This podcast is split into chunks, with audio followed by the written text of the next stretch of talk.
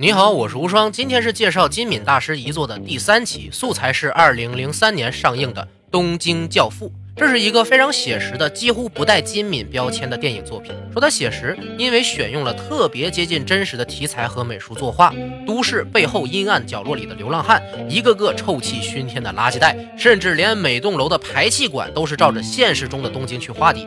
说它几乎不带金敏标签，因为全片基本看不到错觉化的剪辑手法。没有分不清幻觉和现实，甚至这还是一个典型的喜剧，和前两部金敏作品几乎没有一点相像之处。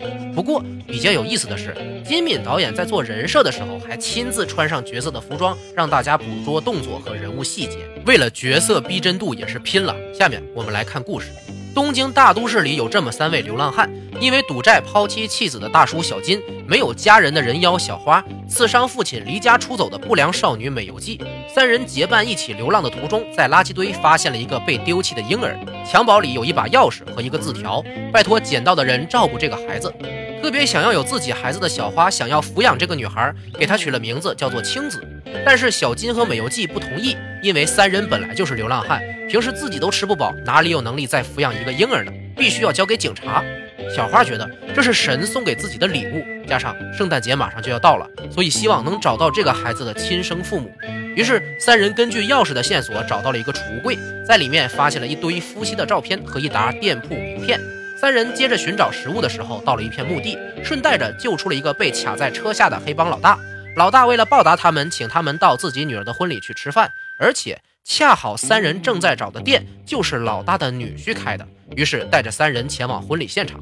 婚礼上，小金认出了老大的女婿正是当初逼自己还债的恶棍，正要上前发作的时候，突然冒出了一个黑人杀手，掏出枪来要刺杀老大。然而鬼使神差的是，女婿为了保护老大，舍身挡枪，小金没有打中女婿，杀手也没有打中老大。杀手转身逃跑，挟持了美游纪和婴儿当人质带回了家里。小花和小金因为选择自己去找人还是报警产生了分歧，而单独行动。小金喝着闷酒，遇到了一个快死的老流浪汉，在给了他一口酒喝之后，老头把自己买的彩票送给了小金，并且小金在老头的帐篷里找到了婴儿父母的线索。就在要离开的时候，小金遭遇了专门欺负流浪汉的少年团伙，被打成重伤。另一方面，被带到杀手家中的美游纪得到了很好的照顾，期间回忆起了自己因为宠物被送走，一时冲动刺伤了警察父亲的过去，非常懊悔。这时，小花终于找到了美游纪，两人带着婴儿安全的离开了。找不到小金，也没有其他线索的小花决定回到自己曾经工作的风俗店寻求帮助。虽然曾经给店里带来过麻烦，但是老板妈妈仍然非常 nice 的接纳了带着婴儿的小花和美游纪。巧合的是，受伤的小金也被这家店的人给救了回来。三个流浪汉终于再次相聚。根据小金之前找到的线索，三人带着婴儿青子再次出发寻找丢弃他的父母。通过知情人的情报，得知了婴儿的妈妈叫做杏子。因为老公欠的赌债，家里非常辛苦，房子也变成了废墟。根据废墟里留下的杏子的新住址，三人再次出发，路上非常神奇的躲过了一次交通事故，并把受伤的人送去了医院。在医院里，小金遇到了多年不见的已经成为了护士的女儿。巧合的是，他的女儿也叫青子。小金因为赌债缠身，丢弃了老婆和女儿，自己出来流浪。再次见到女儿，非常的愧疚。小花看到此情此景，大骂小金后，和美游纪离开了医院。因为小花希望小金可以从此正视自己和家人的关系，重新回到家庭，才选择自己当了恶人。本来想把婴儿送到警察局的小花和美游纪，竟然巧合的救下了想要跳河自杀的他们一直在寻找的杏子。杏子说，婴儿是老公偷偷扔掉的，自己其实非常爱这个孩子，所以小花非常欣慰的把婴儿还给了杏子。而另一边，小金找到了杏子家的新住址，见到了杏子的废柴老公，才知道事情的真相。原来婴儿并不是杏子的女儿，而是精神受到了打击的杏子从医院偷出来的。杏子的孩子刚出生就死了，所以他才偷走了这个婴儿。小金找到了小花和美游纪，告诉了他们真相。三人一起去追赶杏子。最后的高潮部分就是这场动作追逐戏，连跑步带开车，三人在楼顶追上了想要跳楼自杀的杏子和婴儿。美游纪和小金挡住了杏子，小花掉下了楼去救婴儿。就在大家都以为小花会和婴儿一起摔死的时候，一阵大风吹过，非常巧合的吹起了小花抓着的大楼条幅，两人平安无事。结尾，小花和小金住进了医院，被当成了英雄。婴儿回到了亲生父母身边。小金之前从老头那儿得到的彩票中了大奖，负责这个案件的警察是美由纪的父亲，父女相逢。婴儿的亲生父母希望三人能够替孩子起名，做他的教父。神的礼物亲子带来的一系列的巧合，伴随着《欢乐颂》的背景音乐，结束了这个圣诞节的温暖故事。应该说，这是一个由无数巧合构成的故事线。在这个非常写实的环境下，发生了一系列过于美好到不真实的小故事，给了所有观众最后的一丝温暖。说句实话，流浪汉、人妖、不良少女这类在现实中是非常不受待见的人。但是在《东京教父》里，却让这三种人都有了成长和升华，以及完美的运气。通过婴儿亲子这个神一般的媒介，小花实现了本来不可能的愿望，短暂的拥有了自己的孩子。小金见到了女儿，并且勇于承认了错误。美由纪认识到自己的不孝和父亲的真爱，最后也团圆了。三个人在拯救婴儿的旅途中，同时拯救了自己。尽管原来这三个人心里都认为自己是社会底层的垃圾。但正是这些最卑贱的人，却有着最纯良的内心，拼了命的去保护一个素昧平生的婴儿，最后有了福报。和大部分电影主角不同，这三个人是名副其实的小人物，比普通人还小。其中最扎心的片段，莫过于小金被熊孩子痛打那段。身为流浪汉，连最低的人身安全都无法得到保障，也无人去在意这些事情的发生。在这种温暖的故事里，能帮助他的，也只是同阶级的人妖店员。说到底，人情只会在身份环境相似的人之间产生。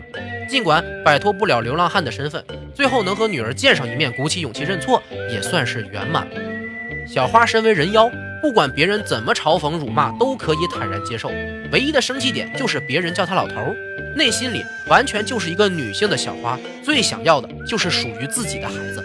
她不是变态，也不是病，而是一个没有办法选择，从出生开始就要追随小花一生的业火。但是在三位主角里面，小花却是最有文化也最乐观的人，不时的吟唱、贺歌，都在告诉我们，她骨子里是个敏感的诗人。在面对困难和危险时，最不吝惜帮助别人的也是她。有句话叫“可怜之人必有可恨之处”，但是在小花身上，我丝毫没有感受到哪里可恨。她比绝大多数人都要善良，都要美丽，是我最喜欢的人物。美由纪是单独刻画最少的角色，几乎没有很多正面描写，唯一的单独特写只有电话亭哽咽那短短的几分钟。每个人都有过少年的叛逆时光，不懂得父母的疼爱，因为一点小事就犯下了足以后悔一生的错误。美由纪就是这种典型的人物。但是在经历了养育青子的这段时间后，他终于体会到了为人父母的心情，甚至敢于豁出命来救偷婴儿的杏子，终于变成了大人。结尾，美由纪和父亲相见，从语气中无法判断美由纪会选择回家还是留在伙伴身边，但不管后续会如何发展，他都会贯彻自己的选择吧。金敏在要求作画的时候，特意强调要把最真实的东京展现出来，所以每个背景装饰和人物表情都极其写实，甚至让很多人感叹。为什么不直接拍个真人电影呢？因为之前金敏的作品都是用虚幻的手法来写现实，这次却是用了现实的手法来写幻想。世上不可能存在这么多美好的巧合。现实世界中，在东京都市的黑暗面，确实有成堆的垃圾和无家可归的流浪汉，确实有肮脏混乱的街道和黑帮，但是却没有这么美好的故事。影片里充满着宗教意味的对白以及情节，对于我这个不信宗教的人来说，看起来有点无感。但是抛开这些表面的不合理，单纯的去欣赏故事伏笔和气氛渲染，《东京教父》着实是金敏编的最好、最温暖的故事。就连外国观众也都反馈说，这比迪士尼的制式动画有趣太多了。诚然，金敏的作品里少不了各种细致入微的细节，比如小金和流浪汉对战时用灯光做的血条，小金在医院付钱时钱币上的褶皱反映着当事人的心情，就连一排排的墓碑都在设定范围之内。作画、灯光、音效。仍然十分精致，质量绝对是上乘。总体来说，《东京教父》的故事性非常强，写实性非常强，但是金敏的个人风格克制的比较严重，所以这部电影相比《未麻的布屋》和《千年女优》略微显得有点普通。作为贺岁片倒是非常适合，也是唯一一部我认为用真人拍也无妨的金敏作品，推荐你仔细品读一下。那么我们能从《东京教父》学到什么嘞？答案就是。你想在短期内拥有让人羡慕的身材吗？你想得到不会反弹的健康体型吗？最新减肥速成班等你来！一个胖嘟嘟的熊孩子是如何瘦成可爱的花季少女的呢？想知道答案的话，关注无双漫谈的微信公众号，回复“东京教父”即可获得电影高清片源。关注无双漫谈的新浪微博，第一时间看到文字版内容以及话题互动和日常。无双漫谈的原则：第一，看过我的作品后会对原素材产生兴趣；第二，看过不觉得是浪费时间，会有思考和收获。今天内容就到这里，我是无双，下期再见。